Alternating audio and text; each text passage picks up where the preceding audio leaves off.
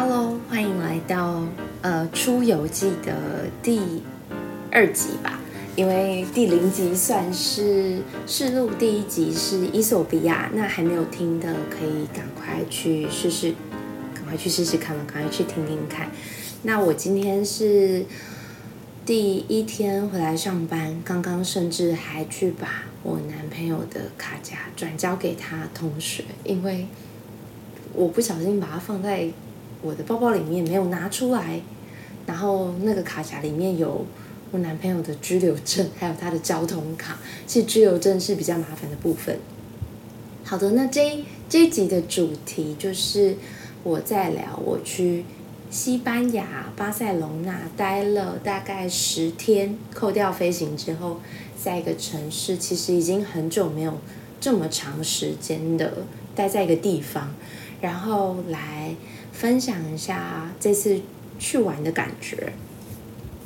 我觉得这一集的主题会有点杂乱，因为我觉得这一次比较不像旅游，像是去巴塞跟男友一起生活。那之前可能有在聊一些远距离的时候，也有呃聊到，就是其实远距离情远距离情侣，其实有一个目标见面的频率的话，会是很重要的一件事情。那我们其实就十二月见面之后，一直讨论不到什么时候再见面，然后这中间就会有一点，嗯。一直不知道未来该怎么办的感觉。那自从就是我定下，嗯，端午的时候我要去找他的时时间点之后，我觉得很奇妙的，一切都明朗了起来。你就生活中有一个期待，然后工作也有动力，就是一个定锚的感觉。我觉得远距离，我之后可以再另外找别的朋友来聊一集。那我今天就先聊。呃，巴塞隆纳好了。我觉得这一次，呃，第三次去，其实我这样讲好吗？但我真的觉得有非常非常多次的高潮。那是什么样的高潮呢？其实第一个是食物，真的，我第一次在。欧洲国家，然后吃东西吃到我马上去查什么是食物高潮的英文。那有一点是因为我真的是都到很饿，然后才去吃东西，然后那时候去吃就是真的人间美味。但除此之外，也都非常的好吃。再加上男朋友已经在巴塞住了一年的时间了。我觉得他已经是对那边非常熟悉，再加上，呃，我已经比较，我不知道大家有没有一个旅行的给自己的限制，就觉得哦，我去西班牙，我只能吃西班牙料理。但因为西班牙讲西班牙语的地方非常多，就除了西班牙以外，还有秘鲁、墨西哥各个中南美洲的国家，甚至是我觉得他隔壁的意大利菜系都非常赞。所以我自己给自己打破这个框架之后，我想吃什么东西是依照当天或是呃这几天的感觉去决定我的下一餐，然后去吃到东西的时候就会有很大的满足感。所以第一个是我觉得食物真的让人很难忘，然后真的酒很便宜，我真的是狂喝酒，每天应该。嗯，平均起来每天可能喝五到六杯，就从中午就开始喝，那晚餐再喝，然后宵夜你又回家又喝，就是每餐两杯的配 e 来说，六杯真的不算多。除此之外，我觉得这次有去一家叫 Gimme Gimme，它就是嗯很有名的 tapas，他。把所有是在罐头里面的东西，然后他组装成一个非常好吃的组合。我最印象深刻的有两个，一个是呃鲑鱼加起司，然后整个在你嘴巴里面融化；然后另外一个是甜咸组合 combo，就是它有一个琵琶，然后中间也是夹起司跟体鱼跟一些很神奇的组合。你可能在去之前，你就会觉得说，好吧，就是一家名店能多好吃，然后，但是它就是从罐头里面把它全部摆盘好，然后好好的呈现在你面前的时候，你就觉得，哦，这个大叔他媲美米星米其林的主厨，再加上他的店里其实也有很多苦艾酒，苦艾酒是一种发源于。呃，意大利的酒类，那它是中间会泡很多药材。我觉得第一次喝的话，会觉得很有就是中药汉方的味道。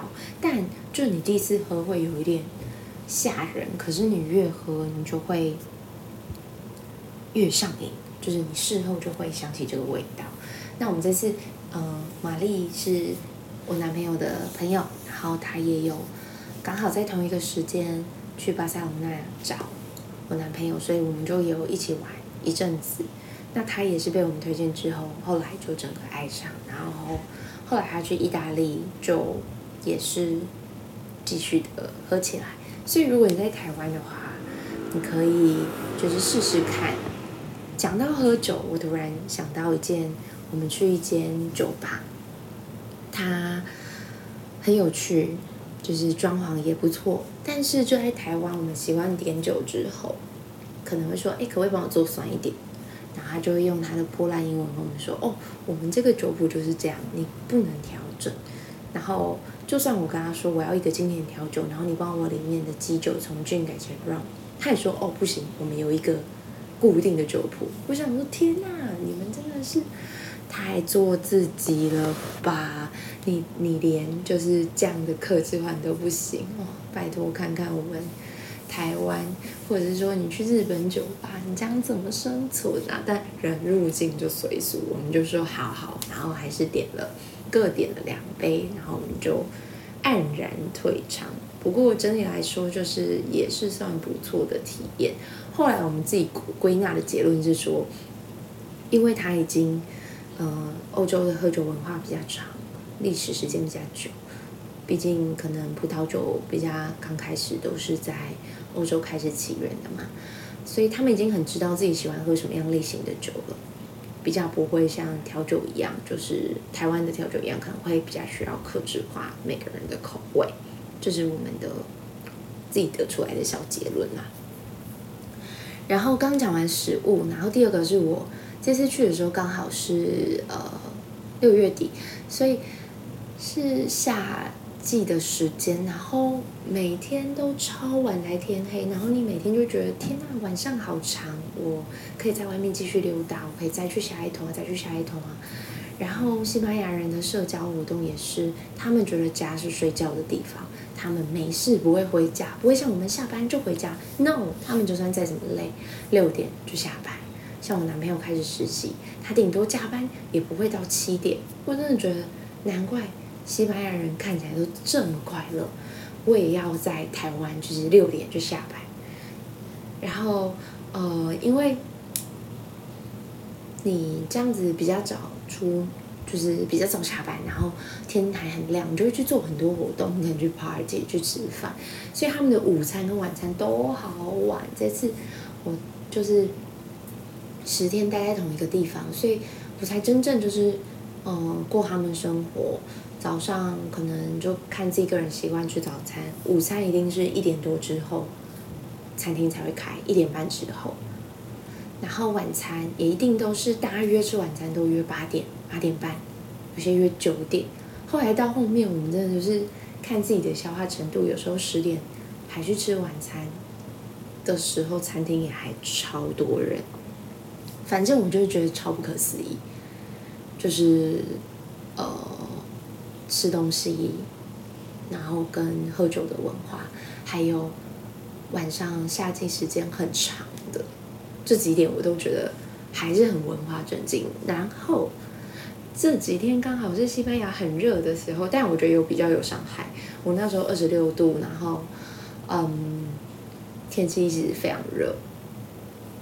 台湾的同事、台湾的朋友刚好打电话给我，他问我说。嗯，你现在几度啊？台湾现在好热哦。我说大概二八，他就说拜托了，燥热，台湾现在三十六度，我就突然觉得哦好，那真的是蛮凉的。可是因为在国外，我觉得撑伞感觉会蛮违和的，所以我每天出门的标配就是墨镜加帽子，搞得很像大明星出场。但是他们在那边真的墨镜非常的适合。然后很多西班牙的住家也都没有冷气，这也是我超不能适应，我都快热死了，只能电风扇开到最大。然后这几点就是我觉得生活起来蛮跟台湾不一样的地方。但是街景其实老实说，我在第二天就已经习惯了。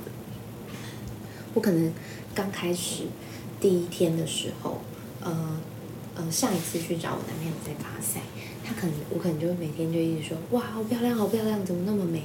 但这次来第二天就已经习惯欧欧洲的街景，可是他们的公车真的有够平稳。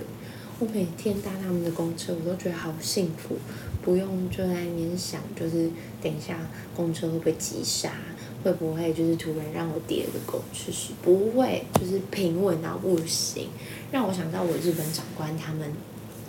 主管他们来的时候有一个交接项目，你知道，就日本人喜欢写一些交接书。他除了交接工作以外，还会交接一些呃生活上大小事，例如说林森北上面哪些好玩，然后还有一些生活上的交接。然后其中一个就是说，哦，要留意台北的公车很可怕。我是我一开始觉得就是你夸张了吧，然后我这次去巴塞回来。No，真的开超好，我真的是搭公车跟搭捷运一样，觉得很平稳。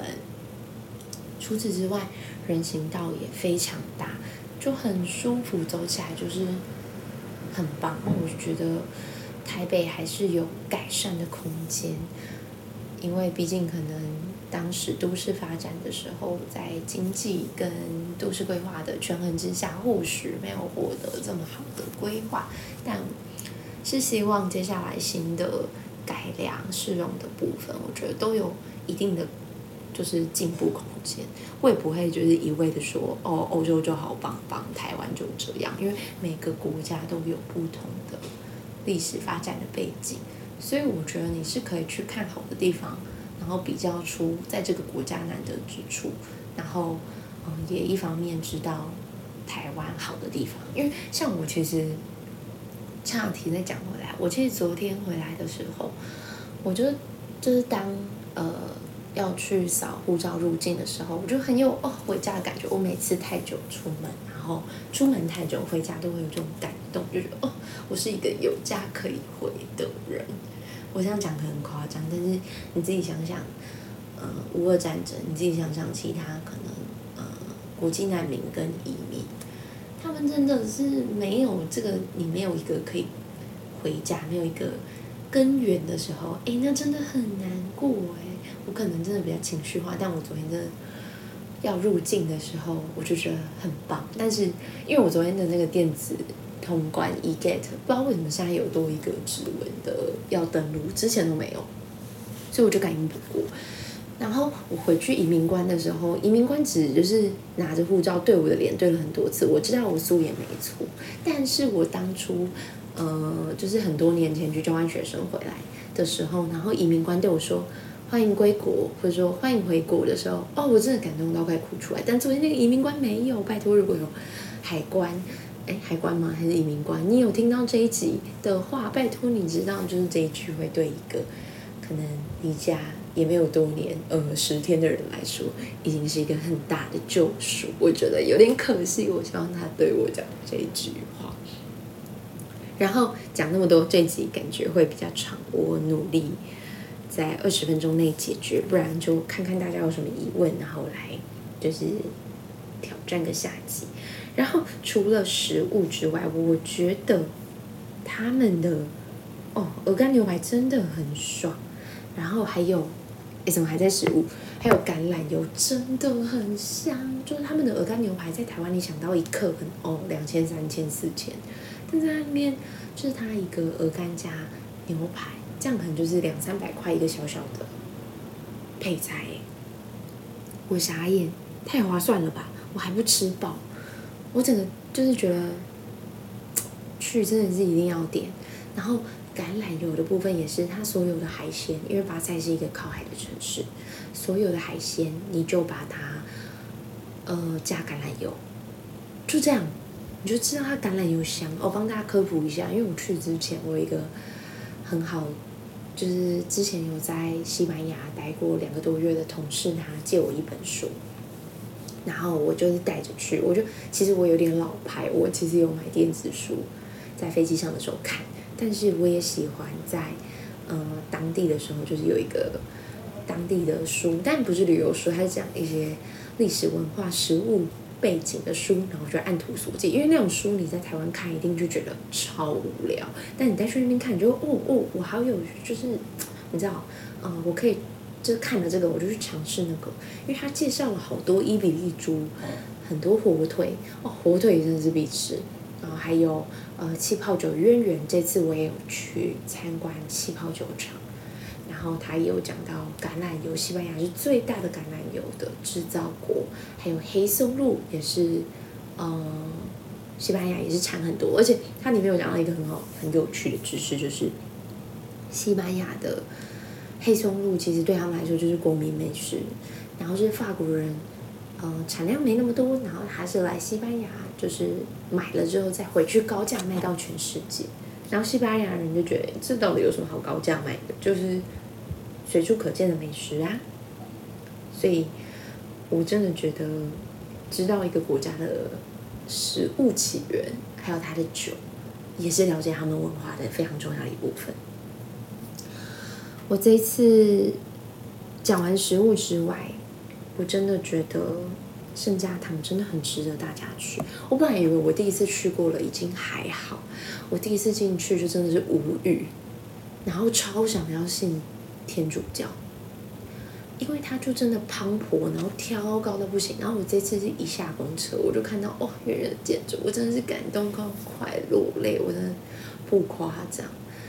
就只要今天有一个人跟我讲说，哇，你跟盛家堂一样美，我绝对嫁给他，因为真的太崇高的称赞了。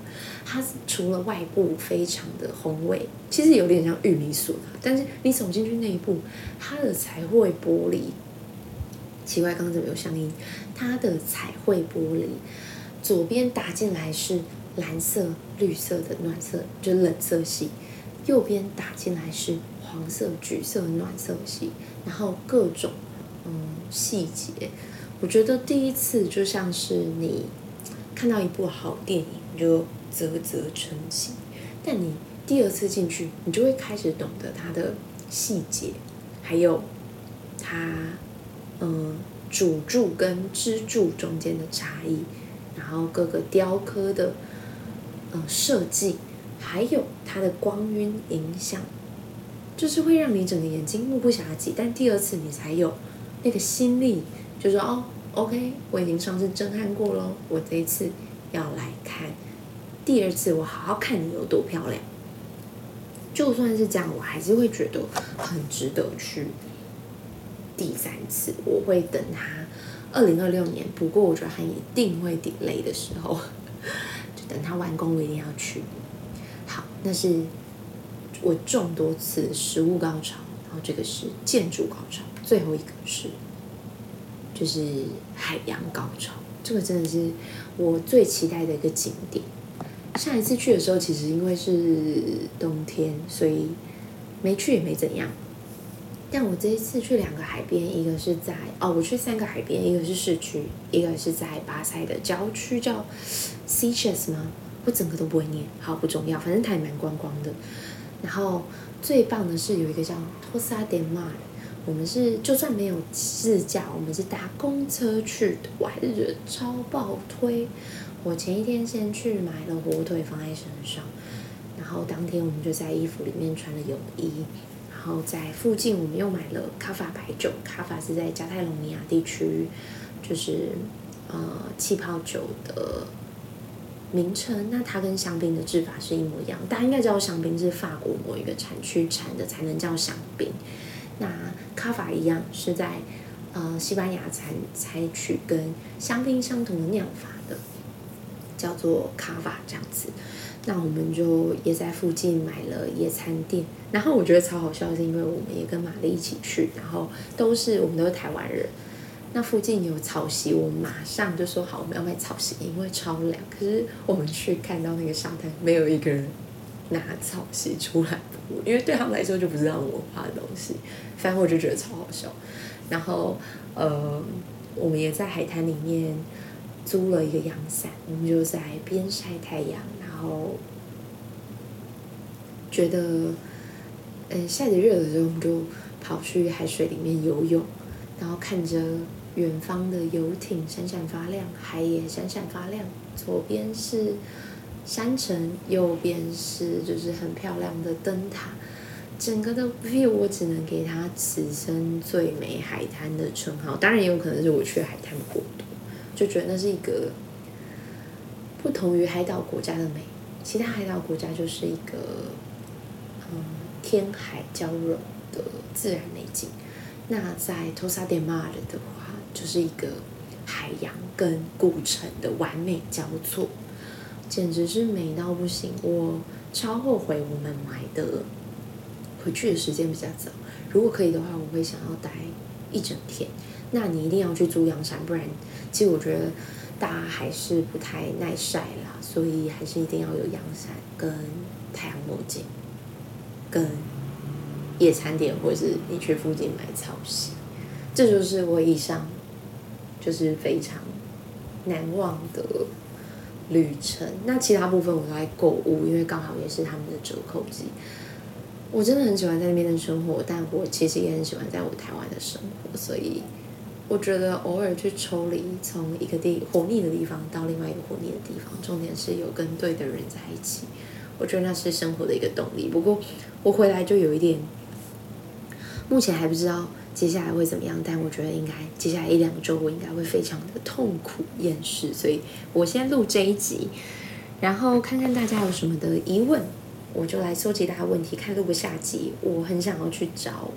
嗯，一位最近也刚去西班牙的朋友，我看能不能邀请到他，然后一起来上我们的节目，跟大家分享他在西班牙很酷的旅程，或者是我也再邀一集来讲讲远距离恋爱，因为我真的觉得哦，一年了我们才见面两次，真的有够痛苦。